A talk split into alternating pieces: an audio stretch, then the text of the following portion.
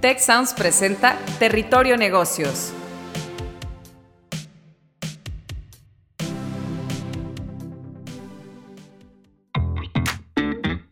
Ahora entramos a Territorio Negocios. Un espacio de diálogo y reflexión sobre las nuevas tendencias y transformaciones de los negocios en México, América Latina y el mundo. Yo soy Alicia Galindo. Yo soy Jaime Martínez y te damos la bienvenida al podcast de EGADE Business School y la Escuela de Negocios del Tecnológico de Monterrey. Bienvenidos nuevamente a Territorio Negocios, con el tema en esta ocasión, el reinado del superdólar. El dólar ha llegado a su nivel más alto en 20 años frente a algunas de las monedas más fuertes del mundo. Eso significa que es más caro comprar dólares en los países que usan pesos, euros o cualquier otra divisa distinta al billete verde.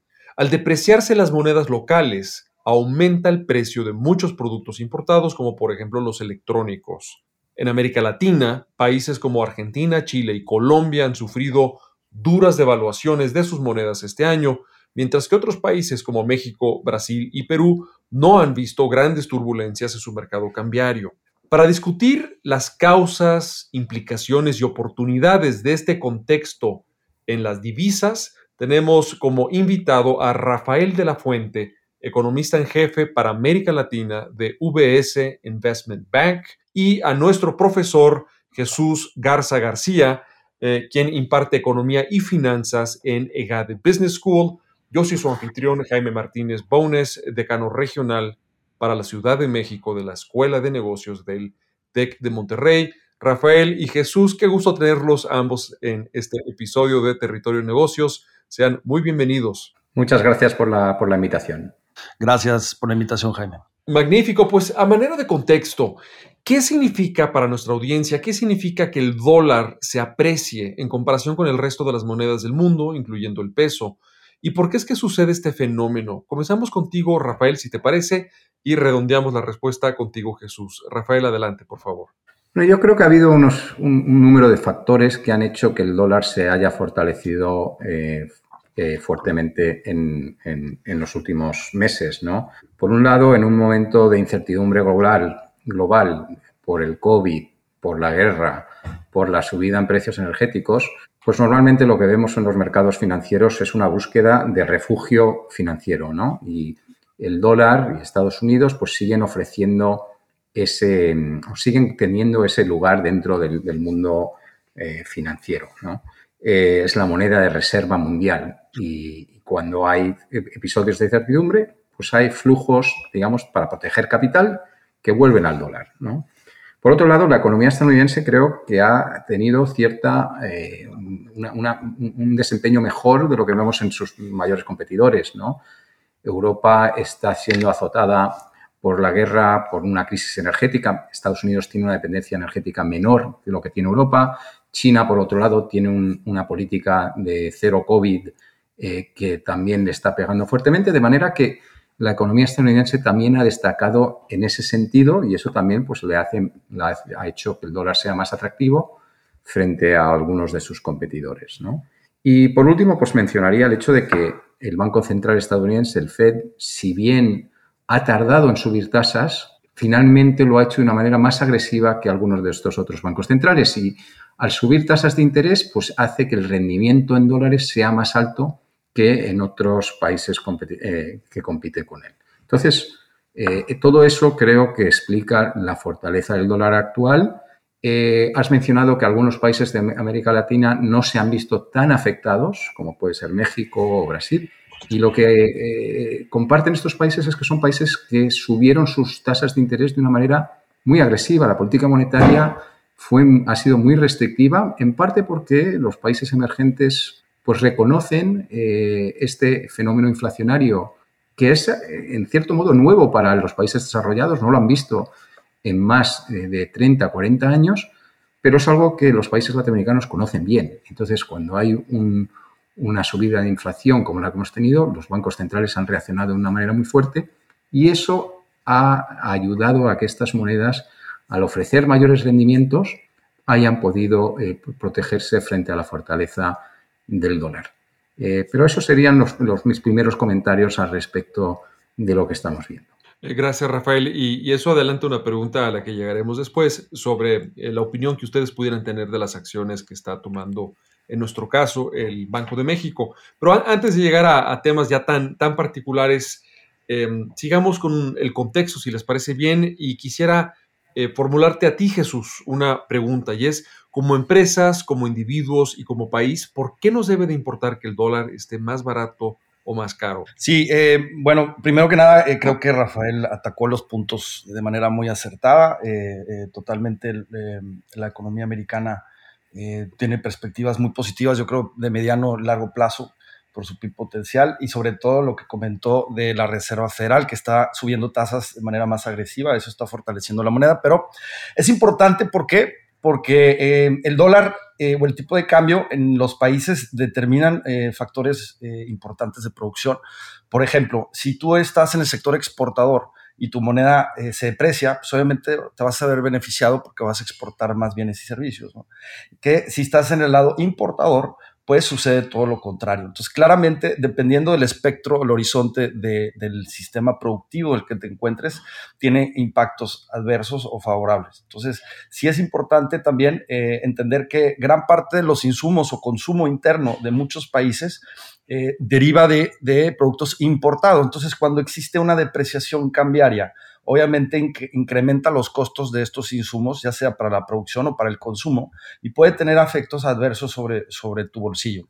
Entonces, considerando estos, eh, eh, eh, estos procesos, es muy importante seguir de cerca la evolución del tipo de cambio para saber cómo te llegará a impactar en tu, negocio. Como, repito, no necesariamente es bueno o es malo, va a depender del espectro del sistema productivo donde, te encuentres, aunque a nivel, a nivel global, a nivel nacional, obviamente en, en términos, considerando que un país no es autosuficiente y depende del consumo interno, eh, perdón, de las importaciones de muchos de sus insumos, es importante tener una moneda fuerte y estable en el mediano largo plazo. Este, empezaría, empezaría mis comentarios con eso. Eh, gracias Jesús y, reiterando con peras y manzanas para la audiencia, pues lo que tú ya acabas de, explicar, pues no es lo mismo un, país o un sector altamente importador que se perjudica porque el dólar eh, esté más caro que un sector altamente exportador que si le vende en este caso a los estadounidenses, o, se le paga lo que exporta con el dólar, pues sus exportaciones se abaratan y pueden resultar pues, más atractivas y eso puede ser pues, positivo, ¿no? Y esa es la, la, el doble filo que nos señalabas, ¿no, Jesús? Así es, así es. Y recordemos que en América Latina gran parte de los países son exportadores netos. Entonces, un tipo de cambio más depreciado no necesariamente es malo. Y me refiero mucho a los países eh, sudamericanos que, en su mayoría exportan commodities. Entonces, hay que ver eh, eh, el, entorno, el entorno en el que estamos en estos momentos. Pero bueno, sí, sí, puede ser positivo, puede ser negativo. No hay, que ver el espectro del, del tema, ¿no? Jaime, si, si pudiera intervenir un momento y totalmente de acuerdo totalmente con lo que acaba de compartir Jesús, pero hay, hay, otra vertiente que en algunos países, yo diría mismamente México, se ha ido olvidando un poco, eh, pero que es clave cuando pensamos en, digamos, en los beneficios o, o, o perjuicios que puede, tener, puede generar un dólar fuerte, y es la vertiente eh, de la deuda, ¿no? El hecho de que muchos países y muchas entidades eh, pues tienen que endeudarse en dólares. Eh, existía hace 20, 30 años mucha literatura económica alrededor de lo que llamábamos el pecado original de los países em, emergentes y de los países latinoamericanos en concreto, y era el hecho de que eh, a falta de un mercado local profundo, un mercado local financiero profundo, los países, los gobiernos tenían que salir a endeudarse en dólares. Y bueno, pues una devaluación o una depreciación frente al dólar puede apoyar tu sector exportador, pero si eso genera un incremento muy fuerte en el servicio de la deuda, de la deuda en dólares, porque lo tienes que pagar en dólares finalmente y esos dólares se han vuelto más caros, pues eso ponía a los países entre la espada y la pared. Muchos países en los últimos 20 años, de, luego en América Latina, pues han mejorado en ese sentido, han construido o desarrollado mercados financieros locales mucho más profundos, los afores, por ejemplo, pues el crecimiento de, inversionistas de largo plazo con, bolsillos más profundos permiten que el gobierno, por ejemplo, se pueda endeudar ahora en moneda local, en pesos, y eso elimina gran parte de ese riesgo. Pero sí hay países en el mundo que, claramente siguen teniendo esa exposición. Hay sectores, hay, compañías que tienen esa exposición también porque están endeudadas en dólares. Entonces también está la vertiente del impacto que un tipo de cambio más, un tipo de cambio más debilitado, con un dólar más fuerte y con tasas de interés externas más elevadas, pues llevan a unas condiciones de financiamiento mucho más duro que puede dificultar la capacidad de eh, seguir endeudándose en dólares y puede llevar a, problemas, digamos, más estructurales. Eh, Rafael, y justo lo que, lo que señalas, llevado ya de las economías nacionales a la economía de las empresas, pues es lo que motiva a muchas empresas a anticiparse con el uso de derivados financieros para adquirir pues, estos seguros contra la volatilidad eh, en, el, precio de los dólares con los que a menudo deben de comprar sus, sus insumos, aunque eso es ya materia de, otra discusión. Pero, eh, Rafael, eh, no sueltes el micrófono todavía. Quisiera, quisiera aprovechar para hacerte una, una pregunta de prospectiva. Como economista en jefe para América Latina de, de VS, lo que nos puedas compartir sobre las expectativas en torno a la moneda estadounidense, si se espera que se mantenga fuerte o no en lo que resta del año? ¿Y este ciclo cuánto se especula que pueda durar? Bueno, pues tenemos, eh, como decía, un, entorno de subida de tasas global eh, en los países desarrollados. Eh, creemos que el Banco Central estadounidense va a ser agresivo en su subida de tasas. Entonces, yo diría que de mediano, de corto y mediano plazo, creo, pensamos que la fortaleza del dólar que estamos viendo eh, va a estar con nosotros, ¿no? Frente a un euro, por ejemplo, pues cercano a la paridad como estamos actualmente. Más allá de, digamos, de este eh, periodo, sí vemos eh, que el dólar en términos fundamentales debería debilitarse, ¿no? Pero eso puede tardar. una pregunta relacionada es qué pasa si el dólar se sigue apreciando, ¿no? Mencionabas que estamos en máximos de 20 años, no hemos llegado a niveles en, términos reales, es decir, cuando lo medimos con diferenciales de, inflación, por, diferenciales de inflación eh, por países, no vemos que el dólar haya llegado a los niveles como vimos, por ejemplo, en los años 80, donde finalmente hubo una decisión concertada entre los países desarrollados en el acuerdo llamado el Acuerdo del Hotel Plaza, eh, donde se acordó una intervención concertada para debilitar el dólar. No vemos eh, ahora mismo que haya presión para llegar a eso, pero tendríamos que ver dónde termina el, dólar estadounidense. Si sigue apreciándose, puede llevar a una, em, a una eh, digamos, una operación concertada por, por varios bancos centrales globales que hagan intentar debilitar el dólar. Pero, como repito, no vemos eso como un, una posibilidad en el corto plazo. Em, eso que nos menciona Rafael, eh, Jesús, de tu lado, ¿quisieras añadir algo más? Eh, ¿Coincides o hay algún desacuerdo con, algo de lo señalado por Rafael? No, yo, yo, coincido que va a ser un dólar, vamos a ver un dólar muy fuerte. Eh, yo veo una gran diferencia, por ejemplo, en el entorno que está, está viviendo Europa con Estados Unidos.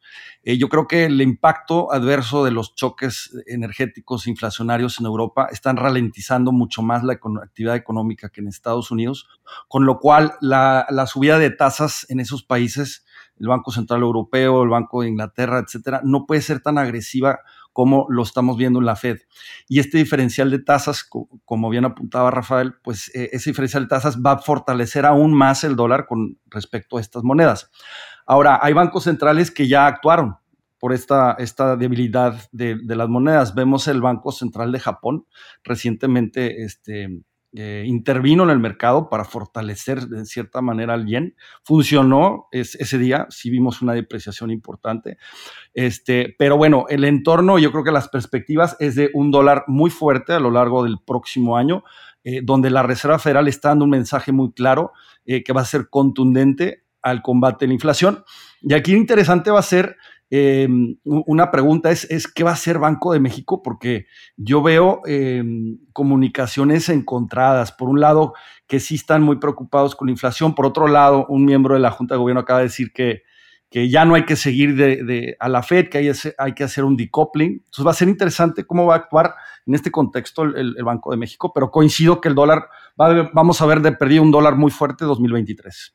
Y si me lo permiten, yo no soy economista, pero apuntaría que en esto puede ser también un factor de las elecciones intermedias en los Estados Unidos en noviembre de, del 2022, de este año, eh, y los incentivos políticos que eso genera, pues para mantener la inflación lo más bajo control, ¿no? Independientemente de que siempre se busca domarla, esto añade un, factor adicional eh, importante. Sí, totalmente. El, índole político eh, es importante en Estados Unidos y es importante en todos los países. Em, yo haría un comentario ahí con respecto, eh, antes de entrar a hablar de, México más específicamente y de Banjico, como mencionaba Jesús, pero lo que hemos visto en las últimas semanas es que los mercados están algo nerviosos y los países tienen que mandar señales muy claras de eh, que sus políticas sobre todo fiscales, sean sostenibles. O sea, lo último que uno quiere en este entorno de tasas de interés subiendo rápidamente en Estados Unidos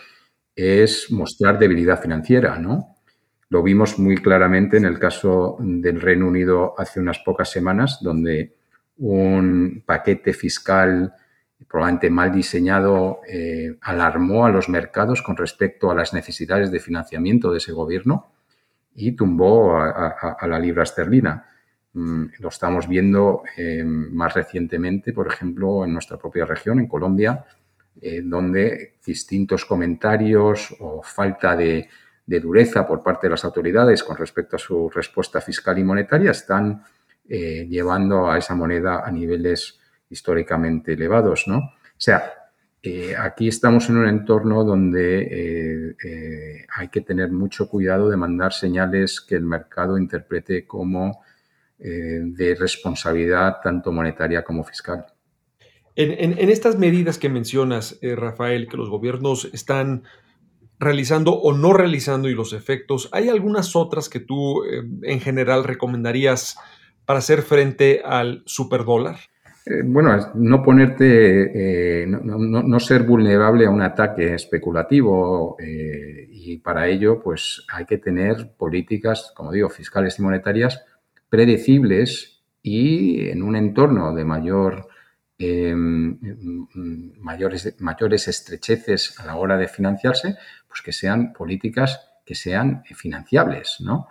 Eh, entonces, ¿qué es lo que uno busca? Pues busca políticas fiscales y presupuestarias por parte de los gobiernos que, que no requieran de grandes, gran endeudamiento. No es un momento ahora para estar eh, digamos, lanzando planes de gasto que no estén respaldados por un plan de cómo van a ser financiados, que fue exactamente las dudas que generó las medidas en el Reino Unido.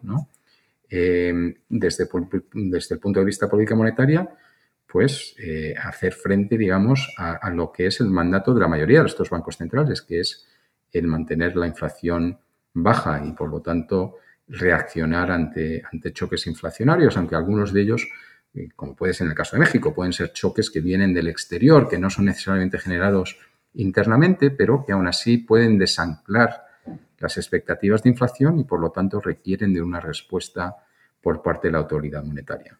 Ahí está.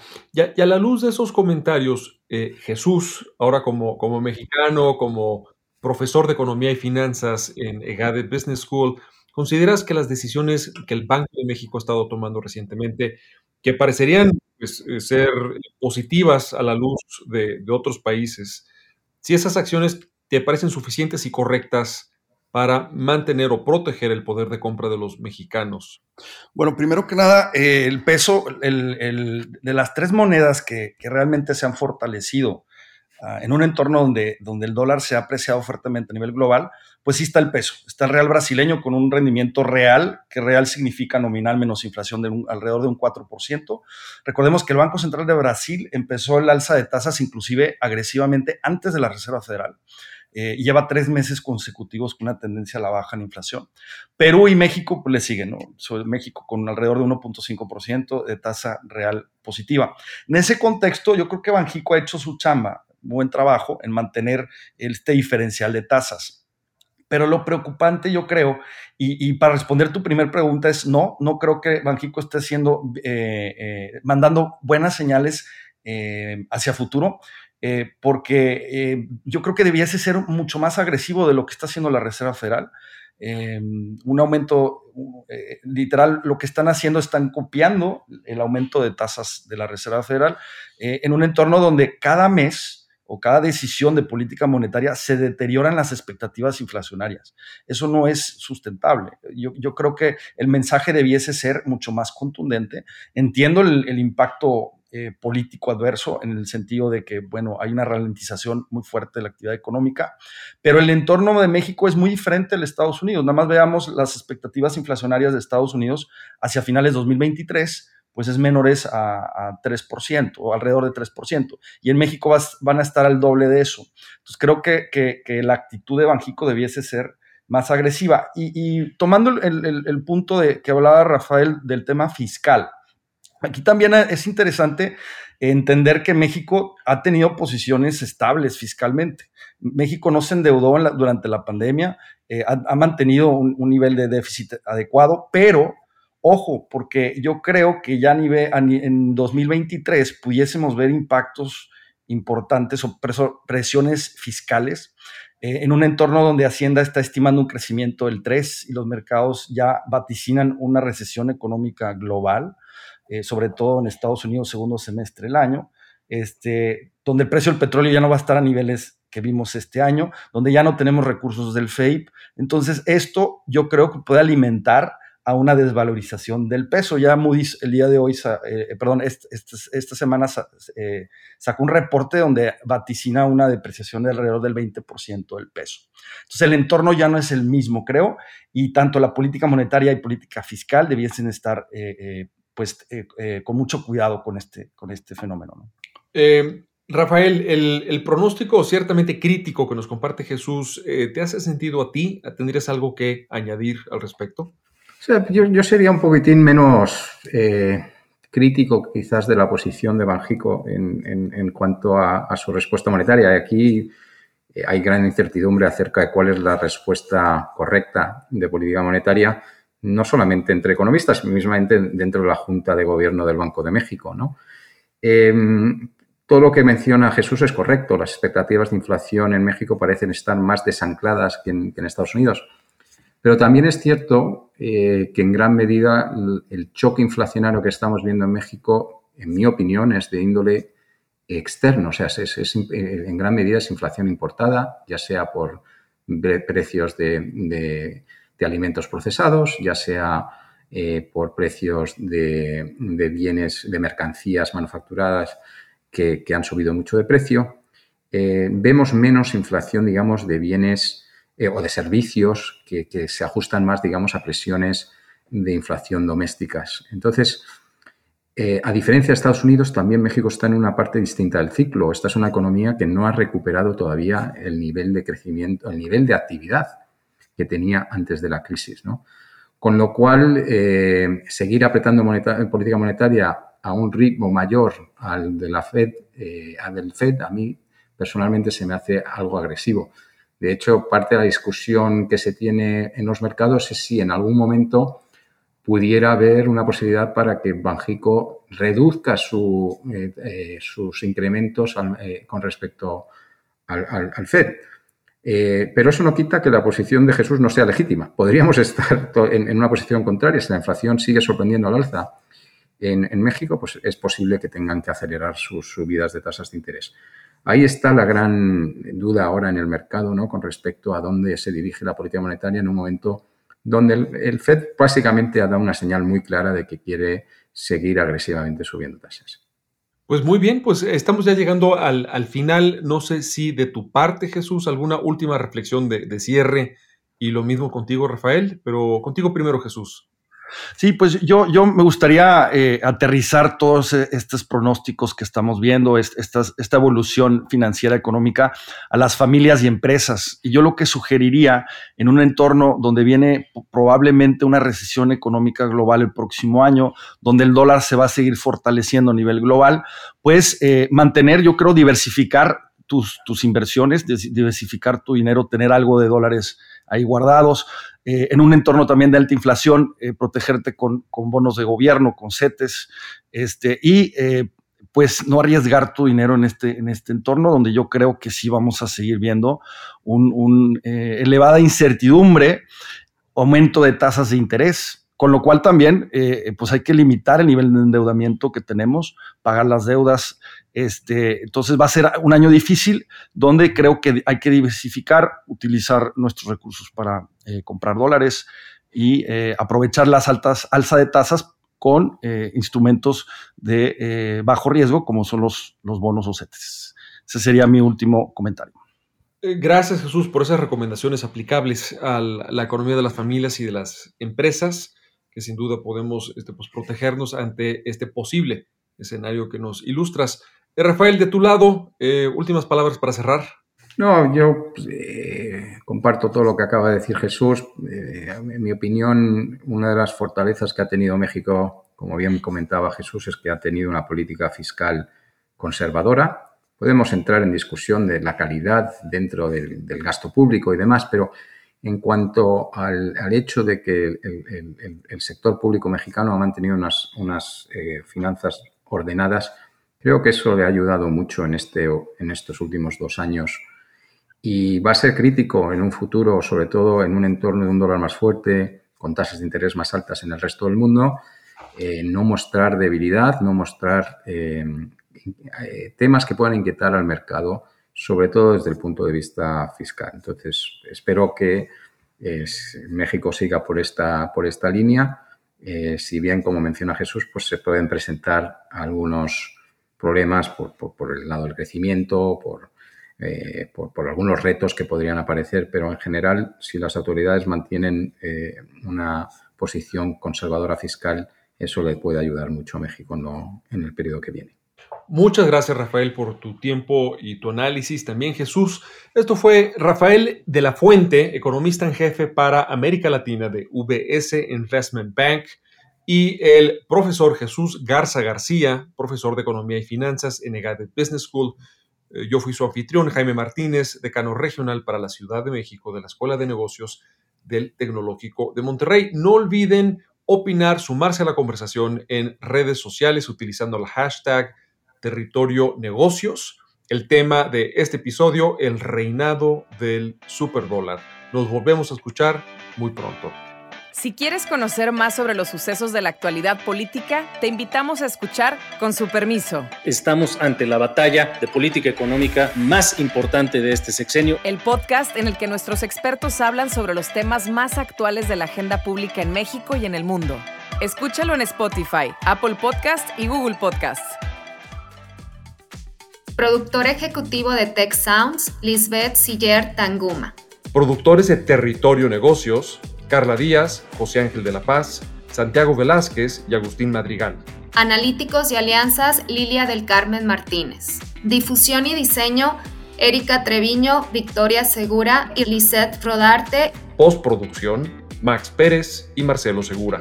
Los invitamos a escuchar el siguiente episodio de Territorio Negocios y el resto de los programas de Tech Sounds en Spotify, Apple Podcast, Google Podcast y en tech.mx diagonal tech-medio sounds.